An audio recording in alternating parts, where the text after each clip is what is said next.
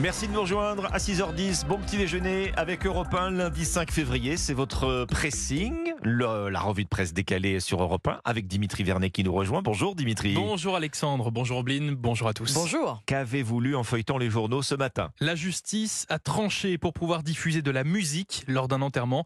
Il faudra désormais payer. Et oui, tout se paye maintenant. Moi, je vais vous Mhm. parler dans un petit instant de ce vent de panique qui est en train de gagner les cigarettiers. Et oui, les ventes mondiales de tabac euh, baissent, mais pas ouais. qu'un peu d'ailleurs.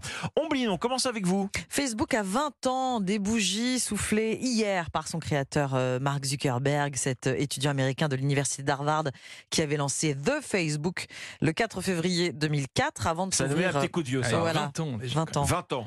Premier réseau social hein, qui a vraiment lancé les autres. Euh, il s'est ouvert au monde entier en septembre 2006. Facebook écrit le quotidien gratuit 20 minutes. Le réseau social qui a rendu copain d'avant ringard. Copain d'avant, mais oui, mais oui, bah, qui existe oui, encore. Hein. Bien sûr. Dès Mais qui est 2000 ringard. Euh, Dès 2007-2008, bah, c'est vrai qu'il a supplanté euh, Bah copain, oui. copain d'avant.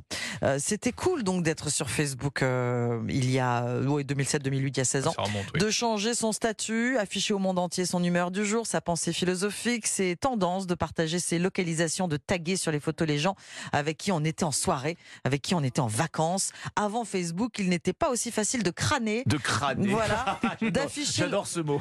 c'est ça, d'afficher la richesse, hein, souvent fantasmée, faut bien le dire, son existence. On est tous égaux là-dessus. On a, Ouais, tous- oui, on oui, a bah tous oui. cramé, on a tous euh, un petit peu euh, inventé une vie virtuelle. Voilà donc un outil qui nous permet d'étaler notre vie et surtout, précise 20 minutes, de dire au reste du monde, on a plein de potes et on a On fait a une plein vie de formidable, on a fait plein de trucs. Ouais, exactement. Et pendant que certains racontent leur vie, d'autres fouinent Ah sur oui, Facebook. Ah mais oui. on part à la recherche de personnes qu'on a perdues de vue, de son ex, de la nouvelle copine de son ex. Oui. Ah, voilà, un terrain de jeu jouissif pour les, pour les espions hum, amateurs. Moi, vraiment, quand j'ai découvert Facebook, si je peux le dire, je me suis régalée à taper tellement Ah oui. de noms de copains de lycée, de copains de collège que je n'avais plus vus depuis, euh, depuis 10 ans. Bref, Idem. plus Ouais. peut-être.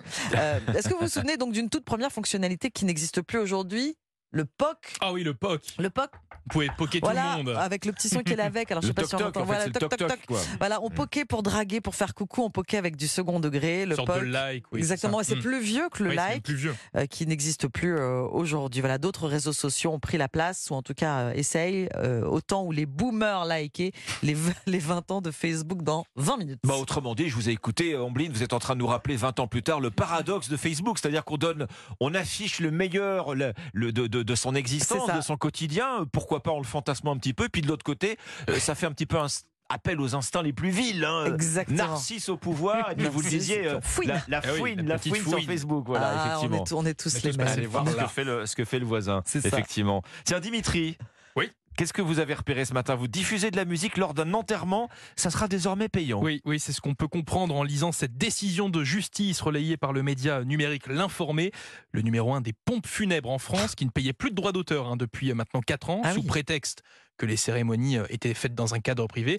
Et bien voilà, le numéro un des pompes funèbres vient de perdre son procès contre la SACEM. Le tribunal a jugé que bien non, lors d'un enterrement, la diffusion de musique, eh bien c'était public et qu'elle se faisait dans un cadre d'une activité lucrative. Donc en on plus sait- de ça. Ouais, les entreprises euh, funéraires vont donc devoir payer des droits d'auteur. Exactement, Ambline, comme ça se faisait avant.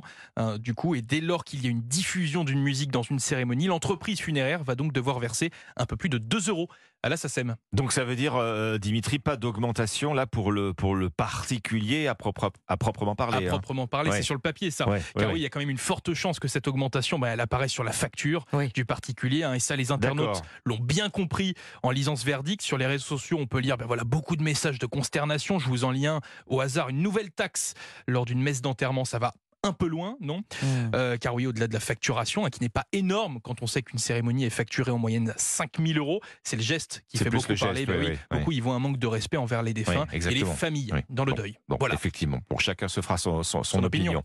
Euh, euh, un certain nombre d'entre vous qui nous écoutez ce matin sur Europe 1, amis fumeurs et fumeuses, avaient sans doute décidé d'arrêter la cigarette Mhm. à l'occasion de, de cette nouvelle année. C'est un mouvement de fond. Regardez bien ce chiffre dans le Figaro ce matin. L'année dernière, les ventes de cigarettes, elles ont chuté de 8% dans le monde. hein. Dans le monde. Les géants du tabac sont donc obligés maintenant de se réinventer, Oui. nous dit le Figaro. En fait, de diversifier le- le- leurs produits. Diversifié. Alors on voit déjà avec les puffs, hein, vous savez, ces, ces petites cigarettes électroniques jetables qui s'adressent surtout aux, aux jeunes, faut bien le dire, avec plein de goûts, plein de Oui. saveurs Ben oui, les puffs, mais vous avez vu, ouais. vous avez Ouais. vu, Ombline euh, Dimitri, que de plus en plus de pays, dont la France d'ailleurs, sont en train de les vrai. Les interdire. interdire. Ces puffs. On a une proposition de loi là qui est passée, qui a été euh, adoptée en décembre euh, à l'Assemblée nationale, qui vient de franchir un nouveau cap et vient d'être validée là ces jours derniers en commission au, au Sénat. Donc ça veut dire que l'interdiction des puffs, on y va là en France. hein. C'est certainement pour euh, pour l'été qui vient. Alors Bonne nouvelle évidemment pour la santé publique, mais relève euh, encore une fois le Figaro. Chez les cigarettiers, c'est l'alarme. hein. Bien sûr. Euh, euh, Oui. Les actions sont en train de, de dégringoler en bourse là. Les campagnes anti-tabac et l'augmentation du prix du, du paquet, ça joue aussi. Ah bah euh. D'où la stratégie de diversification. Alors c'est comme ça que Philippe Maurice tire déjà plus d'un tiers de ses revenus en dehors de la cigarette. Ah oui, Alors, en dehors. c'est le tabac à chauffer, c'est le sachet de, de nicotine, et bien sûr, bien sûr, tous les cigarettiers se reportent massivement sur euh, la e-cigarette, La cigarette électronique. la vapoteuse. Et de fait, dans moins de 10 ans, pareil, euh, BAT, autre géant du secteur, un British American Tobacco, fera la moitié de son chiffre hors des cigarettes. Alors il reste quand même un milliard et demi de fumeurs dans le monde Mm. essentiellement dans les pays pauvres, rappelle le, le Figaro. Voilà, c'est à dire ce matin dans les pages du Figaro. Merci Dimitri Vernet, À demain. merci Ombline, À à demain demain. Dimitri, c'était votre pressing.